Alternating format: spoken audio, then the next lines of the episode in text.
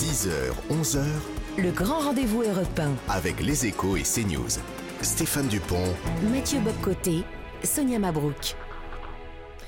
Bienvenue à vous et bonjour à tous. Bonjour Geoffroy roth Bonjour. Patron du MEDEF, c'est votre grand rendez-vous ce dimanche après euh, un débat, ou plutôt un non-débat à l'Assemblée nationale entre confusion et insultes. Quel spectacle a été donné euh, selon vous Qui sort gagnant de cette séquence Et puis sur le fond, que comprendre encore du projet euh, du gouvernement entre concession et revirement que reste-t-il vraiment de cette réforme? Sans oublier la crise du pouvoir d'achat, l'inflation et puis le projet de loi à venir, immigration. On va en parler pour vous interroger à mes côtés. Stéphane Dupont des Échos, bonjour à vous Stéphane. Bonjour. Et Mathieu Boccoté, bonjour à vous Mathieu. Bonjour. Confusion, insulte et au final, Geoffroy Roux de Bézieux, pas de vote à l'Assemblée nationale sur la réforme des retraites. Comment vous-même vous qualifiez ce spectacle? Écoutez, je crois que comme presque tous les Français, on est assez consternés par ce qu'on a vu. Euh, Il n'y a pas eu vraiment de débat, il n'y a pas eu d'argumentation, il y a eu beaucoup de confusion. Ça n'aide pas la démocratie, euh, qui est déjà quand même plutôt mal en point, euh, en France comme d'ailleurs dans beaucoup de, démocraties, donc je ne peux que le regretter. Après, sur le projet lui-même, en fait, on repart sur le projet du gouvernement, euh, bon, qui a des défauts, des qualités, mais nous, notre position depuis le début, c'est euh, cette réforme, elle est douloureuse, mais elle est On indispensable. va en parler des, des arguments, mais selon vous, justement, le fait qu'il n'y ait pas eu de débat à l'Assemblée nationale, est-ce qu'il y a des responsabilités? Vous êtes aussi patron de MEDEF, mais un citoyen. Oui, euh, alors je peux réagir en tant que citoyen. Oui, je pense que la stratégie d'obstruction euh, de, de la NUP et de la France insoumise n'est pas une bonne idée, même, même pour la cause qu'ils essayent de servir. Parce que d'abord, il y a un spectacle quand même qui est, qui est lamentable, mais surtout, on n'a pas pu, enfin, ils n'ont pas pu, les députés, discuter et voter surtout. Est-ce que c'est pas aussi la faute du gouvernement euh, qui a, pour cette réforme, euh, recouru à- au temps programmé, euh, 20 jours euh, seulement de débat à l'Assemblée, 50 jours pour le Et Parlement moi, je suis, je suis pas là pour donner les bons, les mauvais points aux uns et aux autres. C'est, j'allais dire, c'est votre travail de- d'éditorialiste, de journaliste politique. Ce que je constate, c'est qu'au final, je pense que les Français n'ont pas euh, vraiment progressé dans leur compréhension des enjeux de cette réforme. Mais selon vous, néanmoins, je vous transforme un instant néanmoins en commentateur, qui sort gagnant de la présente séquence politique? Ouais, mais je, je- je ne sais pas. Très honnêtement, je ne sais pas. On pourrait se dire effectivement que c'est le Rassemblement national qui euh, était moins, euh, euh, ou du moins plus, plus raisonnable dans son opposition. Mais là, je, je suis dans zéro qui n'est pas le mien, si vous voulez. ou raisonnable dans son, son programme? Non, les programmes est le même. Euh, Dans les deux cas, euh, on nie la réalité démographique euh, de ce pays. Euh, J'aurais voulu qu'on parle du fond, c'est-à-dire je voulais qu'on parle de comment on fait pour, euh, dans un pays vieillissant, enfin dans un continent vieillissant, assurer un système de protection sociale. C'est ça le, le vrai On sujet. va le faire. Malheureusement, euh, Oui. ça peut être- Regardez, Donc faisons-le, faisons-le maintenant, ça sera les, plus les utile. questions que l'on vous pose ont été posées à travers un sondage publié dans le journal du dimanche aux Français. Regardez ce que disent les interviewés. Selon eux, selon les Français, qui sort gagnant politiquement de cette euh, séquence Euh, On va le voir d'un point de vue politique. C'est Marine Le Pen qui est la responsable, qui a le mieux incarné euh, l'opposition. Euh, vous avez noté, vous avez dit le mot raisonnable. Vous pensez malgré tout qu'aujourd'hui, elle incarne une opposition raisonnable par le fait qu'il n'y ait pas eu d'obstruction? Je vois où vous voulez m'emmener, chère Sonia Non, une question. Non, mais elle a été, enfin, le Rassemblement national s'est comporté de manière plus civilisée et démocratique dans l'hémicycle que son contrepoint à l'extrême gauche. Mais le fond du sujet est, Et les est pas syndicats, là. juste après, regardez dans ce sondage. je vois ça, je vois ça. Je vois que le MEDEF n'apparaît pas dans ce, dans sondage, ça, me- ça m'étonne pas beaucoup. Vous n'êtes pas dans l'opposition à la Est-ce que c'est est -ce une bonne chose que les syndicats sortent renforcés de, de cette séquence? Écoutez, moi je crois que dans ce pays euh, qui souffre euh, quand même historiquement d'un manque de dialogue social, d'avoir des syndicats forts, c'est pas une mauvaise chose. Ça dépend comment ils incarnent les choses. Plus à l'aise avec des syndicats réformistes avec lesquels on peut discuter, ça vous étonnera pas que euh, des syndicats contestataires. Mais on en parlera peut-être tout à l'heure. Pendant qu'ils défilent contre la réforme des retraites, on a été en capacité, avec les mêmes, euh, et dans une instance séparée, sans crier, sans s'injurier, sans invective, sans effet de manche, de signer un accord absolument majeur sur le partage de la valeur, qui, je pense, n'a pas été bien mis en avant euh, dans les journaux parce On qu'on qu'à de retraite, mais qui est l'équivalent de ce qui a été fait en 67 par le général de Gaulle. Euh, donc, Je, je, si, je vous assure, puisque c'est l'autre moitié des salariés. on en parlera dans deux minutes. C'est l'autre moitié des salariés. sur le rôle euh, des, syndicats, effectivement, on voit que Laurent Berger et Philippe Martinez euh, sortent renforcés. Apparemment, il y a aussi un, retour des, adhérents. Vous dites, vous, que c'est une bonne chose. Il vaut mieux avoir des partenaires sociaux euh, crédibles et, renforcés. Vous savez, quand on n'a pas, je, me place au niveau de l'entreprise, parce que c'est quand même là où ça joue. Quand on n'a pas dans l'entreprise un interlocuteur ou des interlocuteurs avec lequel discuter, euh, on, a des problèmes. Alors, je ne parle pas évidemment de petites entreprises où là, ça se fait euh, d'homme à homme, enfin d'individu à individu, mais dans des grandes entreprises, euh, une entreprise, au fond, ça n'est pas, c'est pas le monde des bisounours. Il y a toujours des, des oppositions d'intérêts entre les salariés, les actionnaires, les clients qu'on oublie toujours. Et donc, comme dans toute organisation humaine, il faut euh, un système de, de, négociation. Sur le plan politique, c'était ma question. Est-ce que des syndicats plus forts bah, ils vont, euh, Ça veut dire qu'ils vont pouvoir peser. On a eu. Euh, face à vous aussi. Oui, mais ça, ça ne me gêne pas forcément, si vous voulez. encore une fois, on a signé ça, on en a signé d'autres. Donc moi, avoir des gens qui sont crédibles et, et, qui représentent le monde du travail, ça ne me pose pas de problème. Est-ce qu'ils ne sont pas trop politisés, ces syndicats? Euh, ça dépend lesquels, cher monsieur. Ça dépend lesquels. Alors, on parle des syndicats, on a parlé de la NUPES, mais il y a peut-être une, formation politique avec laquelle vous auriez plus d'affinité. Ce sont les LR, les Républicains. Or, vous avez vu Aurélien Pradier marquer une dissidence, être démis de sa fonction. Est-ce que vous comprenez néanmoins les critiques, les doléances exprimées par, euh, par euh, M. Pradier dans le cadre de ce débat? le problème d'Aurélien Pradier, c'est que veut ajouter euh, un certain nombre de, dispositions que individuellement on peut comprendre sur chaque cas qu'il traite, sauf qu'il ne regarde pas l'addition finale. À la fin des fins, c'est une réforme financière pour équilibrer le système. Et encore, équilibrer le système sans compter les 30 milliards d'euros par an que l'État, c'est-à-dire vous et moi et tous les contribuables français, mettent pour équilibrer le système des fonctionnaires. Donc on fait un demi-équilibre, si j'ose dire. Donc, on peut ajouter à la, balance, au plateau dépenses, mais à ce moment-là, il aurait fallu ajouter au plateau recettes. Euh, on aurait pu faire que tout le monde parte avec 43 années d'annuité, puisque c'est le débat actuel, mais à ce moment-là, c'était 65 ans. Je l'ai dit dans un interview, je crois que c'était dans votre journal très tôt, en disant, on me pose la question sur 65-64. Je dis, le, le débat ne doit pas être sur l'âge légal, il est sur l'effet global des mesures, avec des simulations. Bon, à partir du moment où on part à 64, on ne peut plus si l'objectif est bien l'équilibre du régime, euh, Justement, manière... Euh, sur, ce point, est-ce que vous ne pensez pas que le gouvernement a trop lâché et que l'équilibre dont vous parlez, il est, sérieusement compromis? Écoutez, euh, on ne peut pas dire que cette réforme a été très bien présentée. Il y a eu tous ces cafouillages autour du, 1200 euros minimum, autour de l'impact sur les carrières hachées des femmes, etc., etc. Bon, après, on peut refaire le film 100 fois. On est là où on est. On passe au Sénat, il faut voter cette réforme. Bah, justement, on va en parler. Attendez, on va prendre les choses dans l'ordre. Au Sénat, ce que vous attendez, est-ce qu'on comprend encore cette réforme? Restons encore quand même sur la contestation, parce qu'il y a beaucoup de choses à venir, Geoffroy Roux de Bézieux. Elle se poursuit dans la rue. Il y a cette date du 7 mars. Est-ce que vous êtes inquiet sur la possibilité d'une éventualité d'une grève reconductible?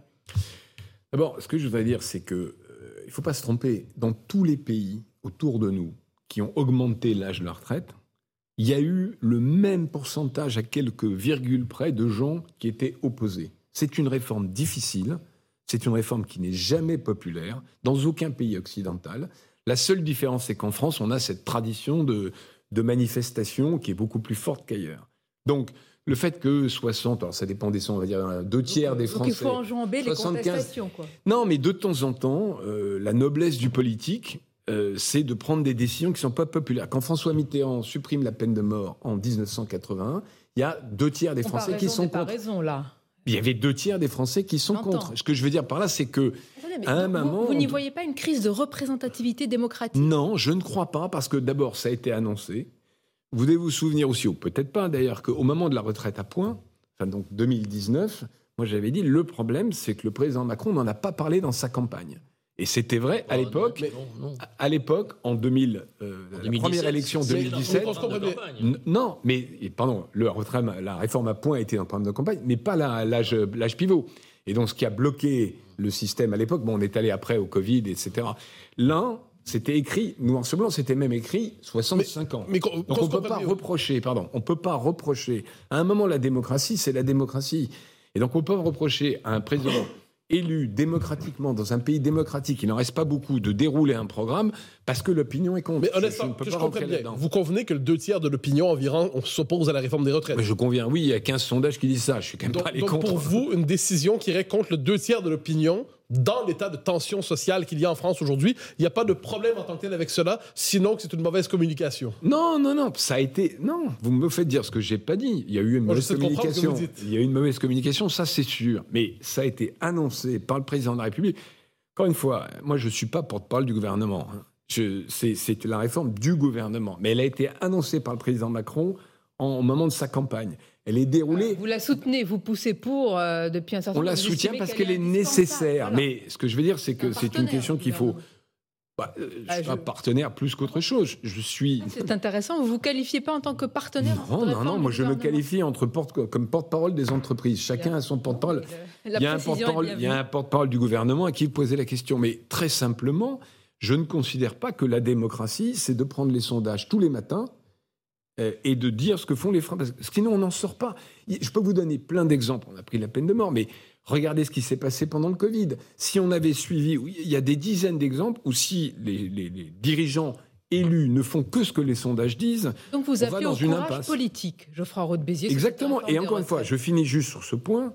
Euh, tous les gouvernements euh, qui ont, dans les pays voisins, euh, occidentaux, démocratiques, qui ont bougé l'âge de la retraite, l'ont fait contre leur opinion. Et d'ailleurs, je ne veux pas être un oiseau de mauvais augure, ils ont perdu les élections euh, dans les années qui ont suivi. On va continuer à en parler, on marque une pause, puisque vous appelez donc à cette résilience politique, alors que le mouvement pourrait se durcir. On va en parler, grève reconductible, et puis aussi, peut-être certains disent, radicalité, entre guillemets, de Laurent Berger. Une courte pause et on se retrouve. 10h, 11h, le grand rendez-vous européen avec les échos et CNews. Stéphane Dupont, Mathieu Boccoté, Sonia Mabrouk.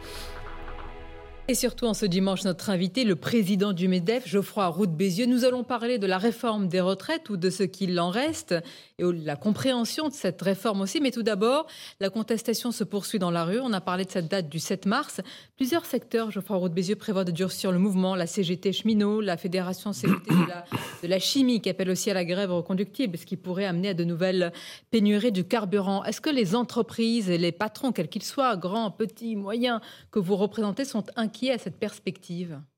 Bah, oui, euh, en même temps, aujourd'hui, euh, en réalité, dans le secteur privé, très grande majorité, alors il y a quelques exceptions, on ne nous parle pas de retraite et les taux de grève sont très bas, on nous parle de salaire. S'il y a des tensions, alors non conflictuelles, mais en tout cas des tensions réelles et indiscutables, c'est sur les salaires, parce que quand il y a l'inflation à 6% et en réalité, pour les salaires en dessous de 2000 euros, on est un peu au-dessus parce que c'est l'inflation alimentaire, l'inflation des carburants qui compte.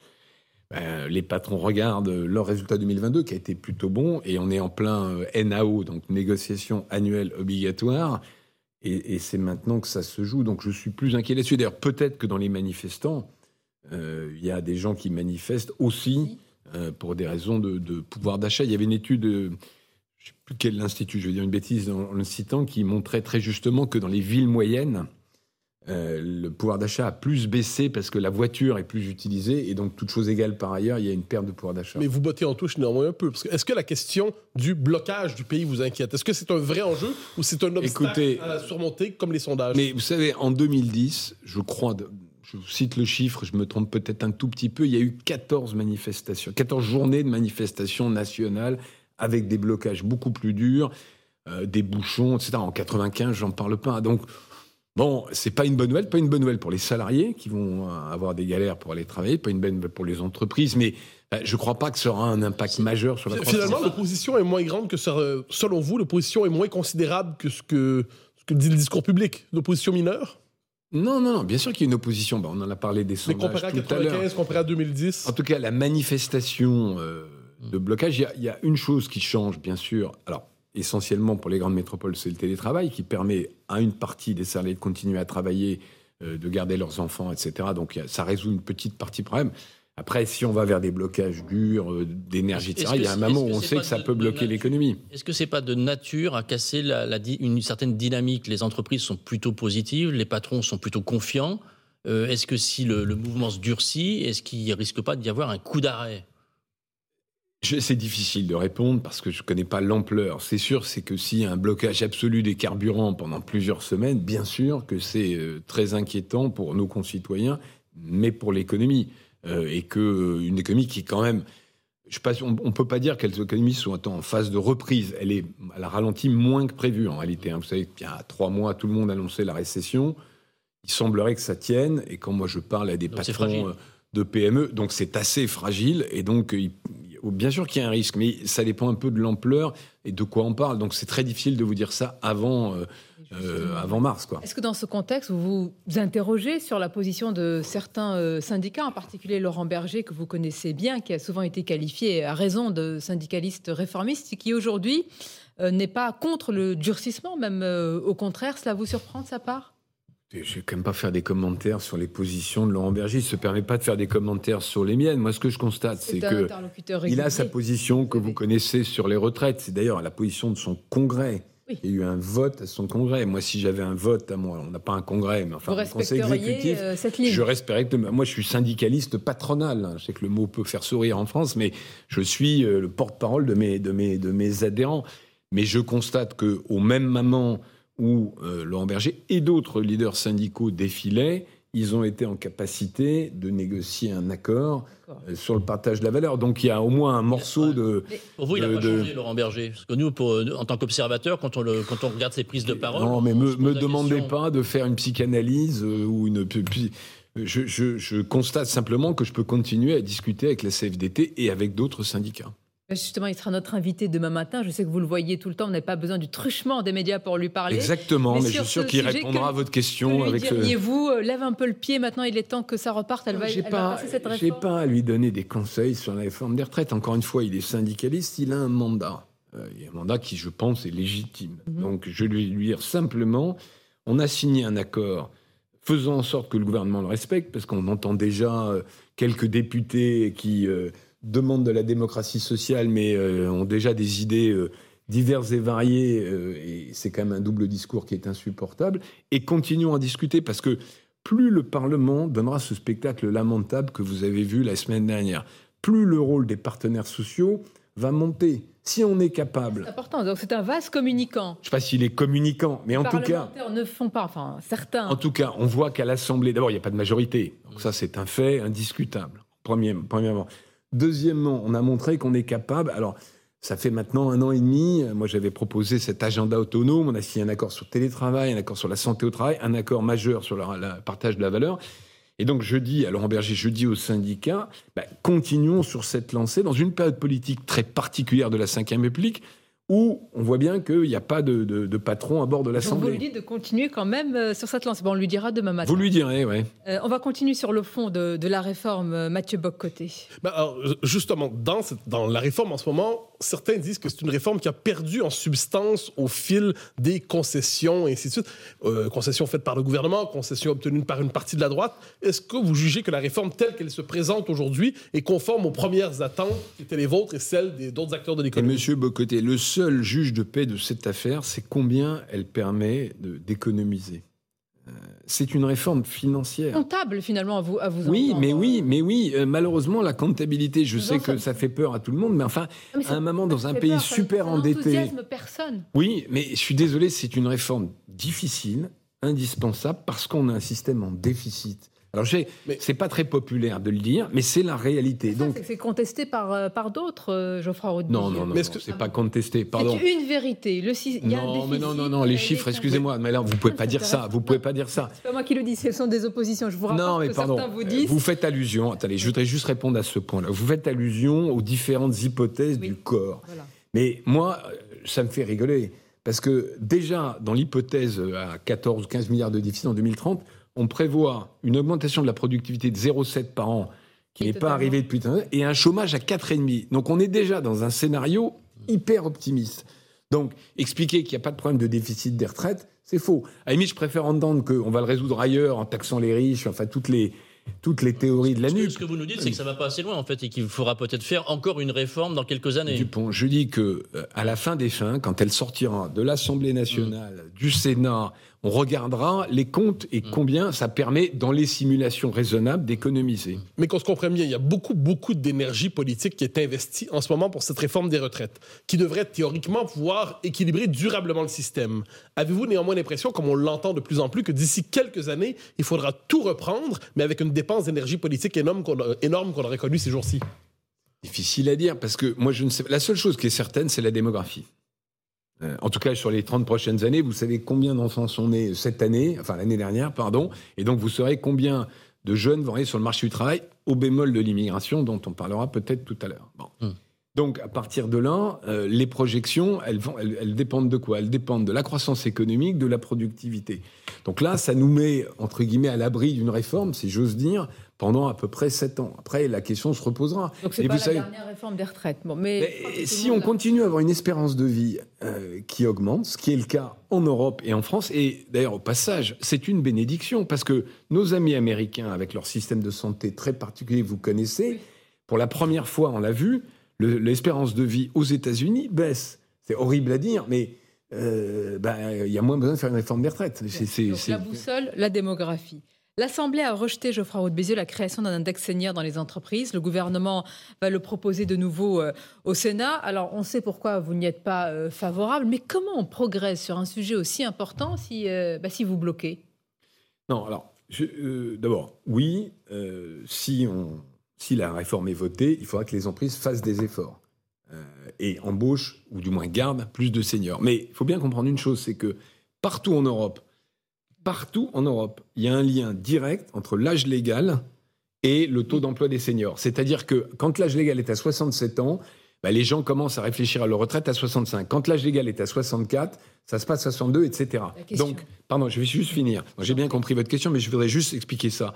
Ça veut dire quoi? Ça veut dire que quand on est passé de 60 à 62, réforme Sarkozy de 2010, le taux d'emploi des seniors a augmenté fortement, mais jusqu'à 60 ans. Et d'ailleurs, on est mieux que le reste de l'Europe entre 55 et 60. On a un problème entre 60 et 65, indiscutablement.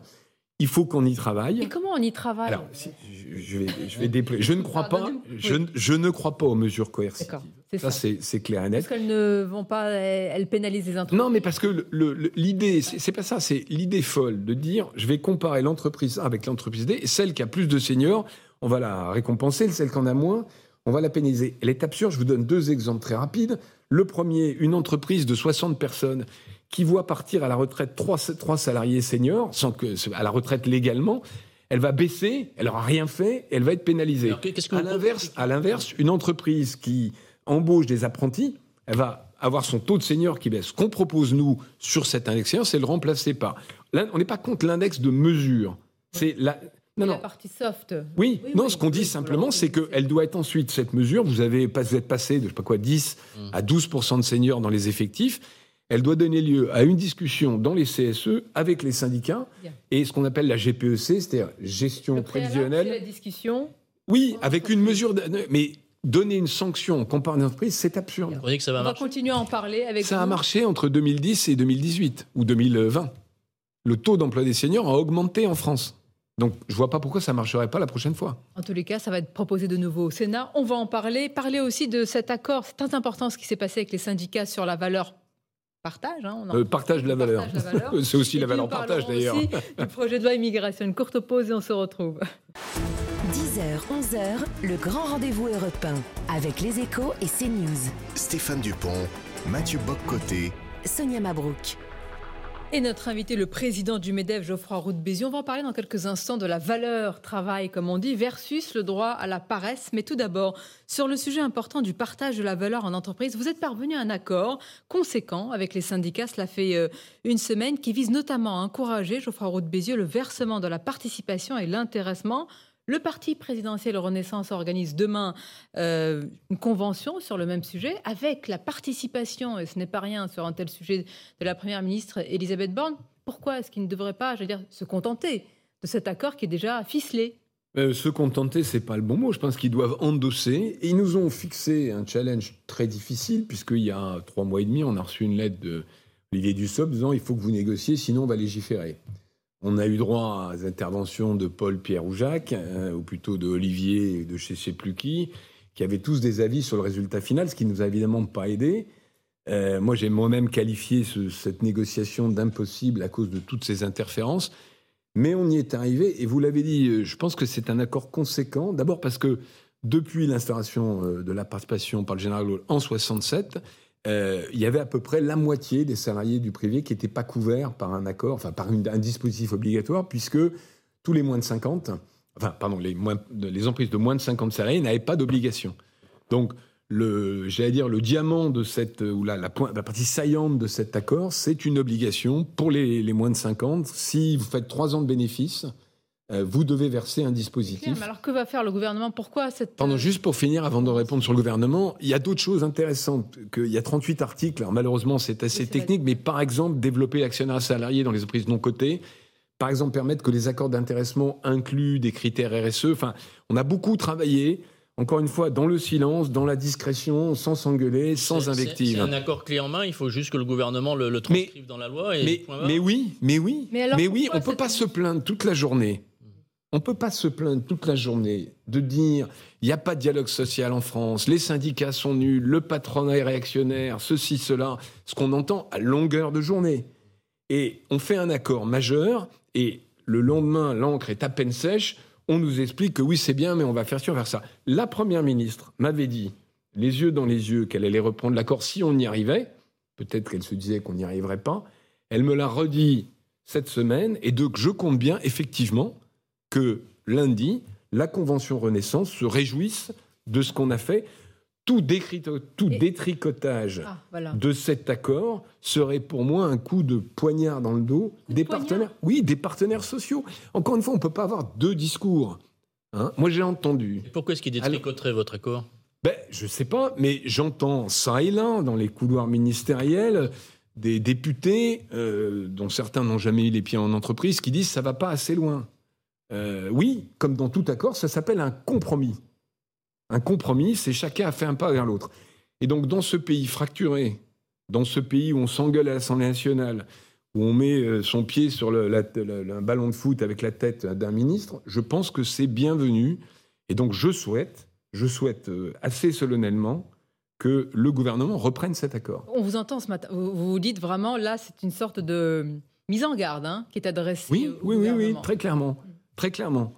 Euh, parce que, je l'ai dit tout à l'heure, je pense qu'on va continuer à discuter, mais si on discute sachant pertinemment qu'il y aura une deuxième mi-temps et que euh, tout ce qu'on aura discuté va être changé, c'est intolérable. À bon entendeur. Mathieu Bocoté. Alors, on parle sur- du partage de la valeur, mais on parle aussi beaucoup ces temps-ci de la valeur travail. Et dans ce débat, donc, on est passé d'un débat sur les retraites à un débat aussi sur le malaise au travail, le mal-être au travail, le sens du travail. Et Sandrine Rousseau est apparue avec une formule qui a quand même frappé euh, l'imaginaire, un droit à la paresse. Que vous inspire ce droit revendiqué à la paresse? Je ne sais pas de quoi vit euh, Sandrine Rousseau, mais je crois qu'elle vit de ses indemnités parlementaires que nous payons tous.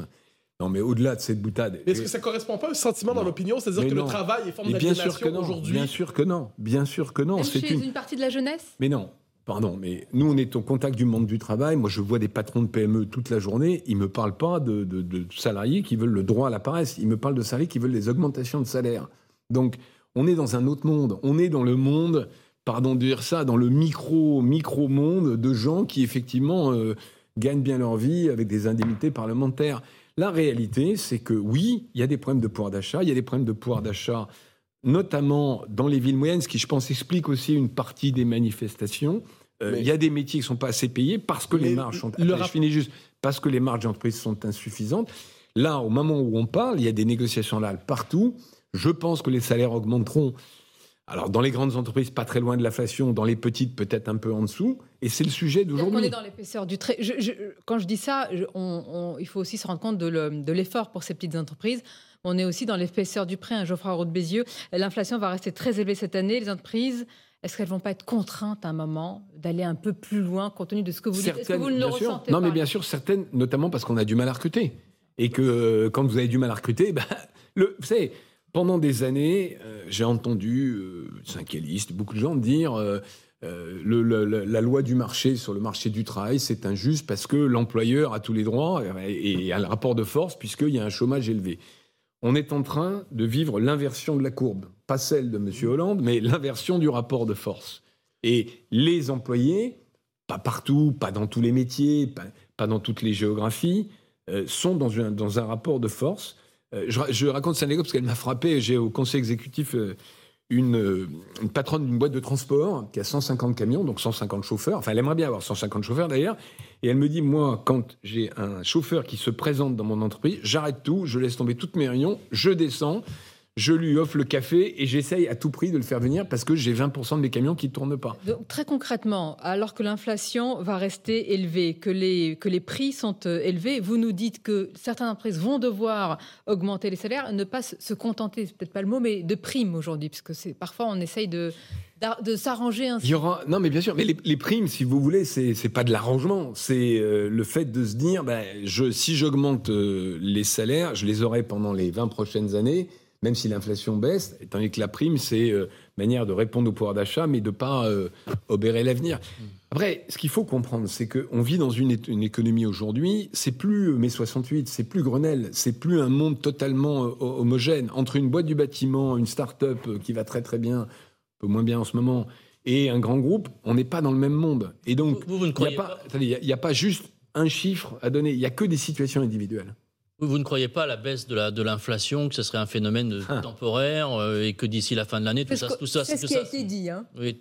Mais je vois que vous C'est Monsieur Dupont. Je ne sais pas quoi vous répondre parce que. La vérité, ça euh, nous arrangerait. Je crois au yeux, tant qu'à faire. Pardon. Vous, vous me réinviterez, je ne sais pas, dans un an, ou mon successeur, ou ma successeuse, et vous lui poserez la question. Moi, je vois, je lis comme vous. Euh, la, Banque de France, euh, la Banque européenne, qui prévoit un tassement de l'inflation. Je. Vous n'y croyez pas Je suis, euh, je suis plein de doutes. Je ne peux m'empêcher de vous ramener un instant, non pas sur le droit à la paresse, mais sur, euh, la question du rapport au travail de la jeune génération. vous dites c'est une question, l'essentiel, c'est les salaires. C'est est-ce qu'il n'y a pas néanmoins quelque chose qui change dans les jeunes générations? Oui. La fidélisation, la capacité de s'investir durablement dans une carrière. Est-ce que ce n'est pas un véritable enjeu pour vous? Bien sûr. Euh, je, ne nie pas que le rapport au travail change et est en train de changer. Ce que je nie, c'est derrière le droit à la paresse, cette idée, euh, mais qui, est ancienne, hein, euh, qui vient des 35 heures, qui vient de tout un système malthusien qui dit on va travailler moins et on sera plus heureux. Bon, moi je crois que le travail épanoui, je crois que le travail crée de la richesse à partager et qu'on a besoin de travail pour financer. ça dépend quel travail, ça dépend quel travail. Oui, mais bien sûr, bien sûr, mais, mais, bien sûr, mais vous savez, moi je vois aussi des salariés. D'ailleurs, c'est une étude de la CFDT qui montrait alors le chiffre exact, je me souviens plus, mais deux tiers des salariés sont épanouis dans leur travail. Bon, donc oui, il y a une jeune génération probablement assez diplômée, assez urbaine, qui est en position finalement d'arbitrer presque mondialement là où elle veut travailler.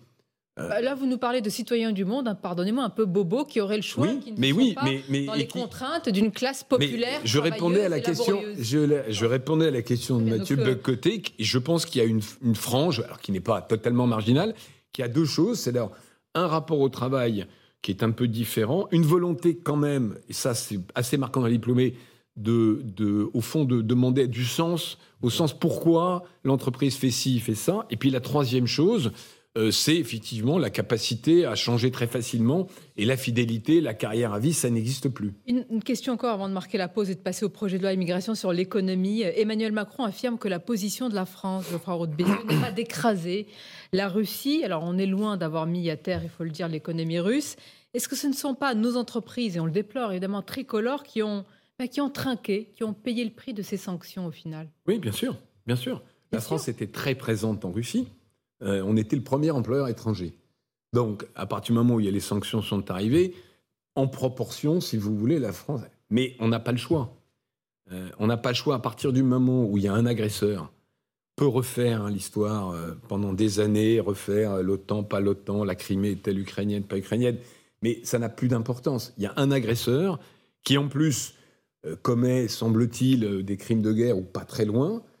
on n'a pas le choix, si vous voulez. Nos, nos, nos, j'allais dire nos profits, vous savez, c'est ce slogan de la CGT, nos vies valent mieux que leurs profits, mais nos profits valent moins que euh, les valeurs démocratiques qui sont les nôtres, évidemment. Euh, on les sanctions nous ont pénalisés, nous, d'abord. Pardon. Les, les, sanctions ont pénalisé toutes les entreprises occidentales présentes en Russie, mais en proportion, puisqu'on était le premier. Alors, on n'était pas le premier investisseur, mais on était le premier employeur privé, parce qu'il y a beaucoup de distribution. Et encore une fois, je crois qu'on n'a on n'a pas le choix. Et nous, on est derrière notre gouvernement Euh, solidaire. D'ailleurs, c'est voilà, solidaire, hein, pour des raisons qui ne sont pas des raisons de business, évidemment. On va marquer une courte pause et se retrouver. On va parler aussi de ce qui est à venir. Alors, c'est un texte aussi qui s'annonce sensible pour le gouvernement, le projet de loi immigration et la vision du patronat sur ce sujet. À tout de suite. 10h, 11h, le grand rendez-vous européen avec les échos et CNews. Stéphane Dupont, Mathieu Boccoté, Sonia Mabrouk. Et toujours ce grand rendez-vous avec notre invité, le président du MEDEF, Geoffroy Roux Bézieux, pour parler à présent du projet de loi euh, immigration qui arrive prochainement au Sénat. Il prévoit notamment, c'est l'une des mesures, mais celle-ci, on en parle beaucoup, la création d'un titre de séjour pour les métiers en tension, pour aider aussi certains secteurs à, à régulariser leurs travailleurs. Pour quelles raisons, fondamentalement, êtes-vous favorable à cette mesure euh, je ne suis pas spécialement favorable. Vous avez, si vous avez bien lu mes déclarations, j'ai dit une chose très précise. J'ai dit que ce n'est pas au patronat, aux employeurs, de décider de la politique migratoire de ce pays. Euh, c'est une question de citoyenneté, c'est une question régalienne, c'est une question beaucoup plus large que l'emploi. Ce que j'ai dit par contre, c'est que si euh, il y avait des gens qui venaient par ce système, on saurait les employer, pour les raisons que j'ai évoquées tout à l'heure, c'est-à-dire dans beaucoup de métiers, euh, en particulier les métiers de service, euh, restauration par exemple, on a un déficit euh, de, personnes prêtes à travailler. ma question, est-ce que ce ne sont pas les, alors je dis les patrons, euh, pas essentialisés, mais qui poussent justement pour cette Non, il y a eu une demande de, de, l'UMI, l'organisation patronale de la, de la restauration. J'ai eu un déjeuner il n'y a pas très longtemps avec Thierry Marx, qui est le nouveau chef bien connu, qui est le nouveau président. On s'en est tout à fait expliqué. C'est-à-dire, nous, on est dans une logique qui est de dire l'emploi intègre. C'est sûr que quand vous êtes euh, d'un pays étranger, que vous avez un job, que vous, un job officiel, parce qu'il y a aussi le sujet des sans-papiers, on pourra parler, que vous avez un job officiel, que vous payez vos, impôts, vos cotisations, forcément, par, euh, par le travail, vous vous intégrez. Donc, c'est-à-dire euh, tout le modèle anglo-saxon, c'est ce que font les, Canadiens avec les, les, permis de travail. Donc, encore une fois, c'est à la représentation nationale, cette fois, et là je ne mets pas la démocratie sociale en premier, je mets bien la démocratie parlementaire, de décider quelle est la politique migratoire de ce pays. Donc ce sera le débat qui aura lieu, je ne sais pas quand. Et nous, après, on sait faire. Vous êtes favorable ou pas favorable au final? Moi, je veux avoir votre position. Non, mais moi, j'ai une opinion du citoyen. Le citoyen, je ferai des yeux. Mais le président du MEDEF dit, et, c'est important, que, on, que, le MEDEF ne prend pas position. Le MEDEF dit on sera employé. Non, mais euh, c'est pas. Enfin, oui, c'est un sujet sensible, ça, c'est vrai. Mais encore une fois, ça n'est pas au patronat. On peut avoir un avis sur la politique économique. On peut avoir un avis sur le partage de la valeur. On peut avoir un avis sur les retraites, parce que c'est dans notre champ de compétences. Mais l'immigration, ça n'est pas que l'immigration économique. C'est un projet large. Vous nommez quelque chose d'important. L'immigration euh, cause des, une inquiétude identitaire, culturelle, euh, qui alimente le débat public. Est-ce que pour vous, ça fait partie des considérations dont devrait tenir compte le gouvernement dans le projet de loi immigration? Et là aussi, vous me renvoyez pardon, à une position citoyenne. Le patronat, par ailleurs, euh, s'il fait la promotion d'une immigration pour des raisons économiques, contribue néanmoins à l'augmentation des flux migratoires le, patronat, enfin, le j'aime pas cette expression, mais les employeurs, parce que c'est en fait un sujet d'emploi, les employeurs disent une chose très simple, c'est que quelqu'un qui travaille dans un pays est mieux intégré par la langue, par le, que quelqu'un qui ne travaille pas. Donc, il vaut mieux avoir de l'immigration économique que de l'immigration pas économique. Euh, enfin, quand je dis pas économique, qui vient, bon, pareil. De la même manière, pardon, parce qu'on n'en a pas parlé, euh, nous, on condamne sans réserve, sans réserve, évidemment, et sans ambiguïté, l'emploi de sans-papiers. Euh, c'est illégal, c'est du travail dissimulé, c'est du pénal, il n'y a pas de débat là-dessus. Voilà. justement, les choses sont justement, vous condamnez, mais c'est une réalité aujourd'hui. Non, mais on ne peut pas sur un plateau de télévision condamner et en même temps on sait qu'il y a des patrons pardon, je ne peux pas être derrière chaque restaurateur ou chaque. Euh, vous condamnez des patrons qui embauchent des sans-papiers? Oui, oui, oui, bien sûr, mais sans, mais vraiment sans ambiguïté. Euh, c'est la loi. Comment voulez-vous que je ne condamne pas Ce sont des patrons délinquants pour vous? Mmh, Donc, c'est du pénal. Donc oui, bien sûr. Il n'y a, pas de débat. C'est la loi. C'est comme quelqu'un qui ne paie pas des heures supplémentaires. C'est comme quelqu'un qui. Voilà, c'est la loi. Il faut régulariser ces sans-papiers, ces travailleurs sans-papiers, parce que c'est ce que demande le patron. Ça, c'est un, autre sujet.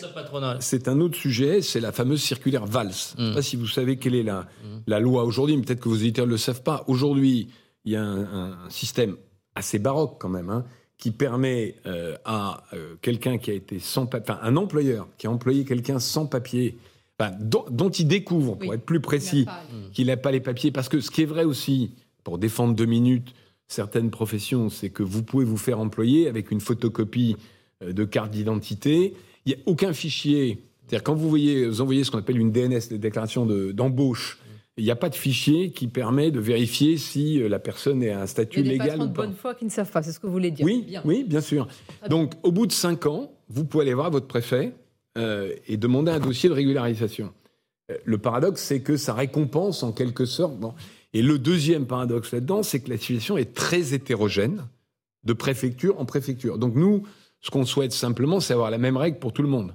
Euh, et qu'il n'y ait pas des, des départements où on régularise plus facilement et d'autres où on régularise moins facilement. harmonie, mais euh, Geoffroy euh, évidemment, euh, le travail est un des éléments pour intégrer, c'est une chose. Mais certains voient dans cette volonté de, de créer ce titre de séjour euh, une, comment dire, une volonté de laisser les, les salaires à un niveau bas et peut-être encore de les abaisser encore, que ça arrangerait certains, là encore je dis pas les patrons, mais certains patrons. Vous l'entendez cette petite on revient, oui, bien sûr, bien sûr. Je vais vous dire, c'est assez simple. L'extrême gauche nous accuse, nous accuse de- d'être immigrationniste pour faire baisser euh, les salaires. Évidemment, l'extrême droite nous accuse, dans l'autre sens, d'être immigrationniste pour euh, euh, augmenter le nombre d'immigrés. Bon. La, la réalité, c'est qu'on est dans le- ce débat que j'avais sur l'offre et la demande. Euh, le, le marché s'est retourné. Le rapport est en faveur des deux, enfin des gens qui, qui- des employés versus les employeurs. Si on dézoome un tout petit peu et qu'on se projette dans les 20 prochaines années, euh, ça va s'em- s'empirer. C'est-à-dire que le nombre de jeunes qui arrivent sur le marché du travail par rapport aux seniors qui partent, même si on fait la réforme des retraites, va commencer à se rapprocher. Je crois qu'en 2040, on commence à perdre on des forces vives. Non, j'ai n'ai pas tiré cette conclusion-là. Je vais un cran plus loin. Nos voisins sont déjà là. L'Italie perd 400 000 travailleurs potentiels l'année dernière, en, en- en puissance de travail potentiel. Donc, c'est une question qu'il faut traiter, parce que sinon, Oui, c'est une question qu'il faut Par traiter. l'immigration ou par la démographie Alors, Ah bah, Est-ce que c'est par une politique nataliste ou par une politique j'allais vous dire, la politique nataliste, première chose, bon, je- c'est un sujet moi que je, je- je- qui me passionne à titre personnel. C'est, il y a peu d'exemples de politiques qui réussissent. La natalité, elle dépend de beaucoup de facteurs qui sont d'ordre culturel, sociologique, etc. Mais en tout cas, si on faisait plus d'enfants en France, oui, on réglerait le, le problème assez, euh, assez facilement. On peut y aider par une politique nataliste. Oui, mais Si. je, Ça ne pas, autour de nous, les pays qui ont réussi, l'Italie a nommé un ministre de la natalité il y a trois ans. Bon, euh, pour le moment, il ne se passe rien. Bah, non, mais ça peut être sur le- plus longtemps. le projet de loi Donc, il y a- pardon, juste, Oui. juste pour finir. Donc, il y a effectivement la natalité, mais qui met euh, 20 ans ou 25 ans. hein. Mm. Et puis, il peut y avoir un sujet immigration, mais qui, comment dire, encore une fois, c'est pas l'économie qui doit dicter, parce que faire venir des immigrés travailleurs en France, ça a d'autres conséquences. Par qu'il faut exemple, assumer. Lesquels Bah, euh, Il y a un sujet, vous l'avez dit, d'identité. Il y a un sujet d'intégration dans le territoire. Euh, ce qu'on ne veut pas, je suppose, alors c'est presque le citoyen qui s'exprime, c'est recréer des zones euh, à forte densité immigration et d'autres zones sans immigration. Ça marche pas. Enfin, on sait que ça ne marche pas. Alors, c'est vrai que le Canada, euh, qui est un pays d'immigration aujourd'hui, très très fort, a l'air de fonctionner, mais vous me direz peut-être le contraire. parce que Je ne connais contraire, mais c'est pas le je ne sujet. connais pas bien le Canada, mais c'est ce débat-là qu'il faudrait avoir. Bon, là, on est sur une loi de court terme en réalité.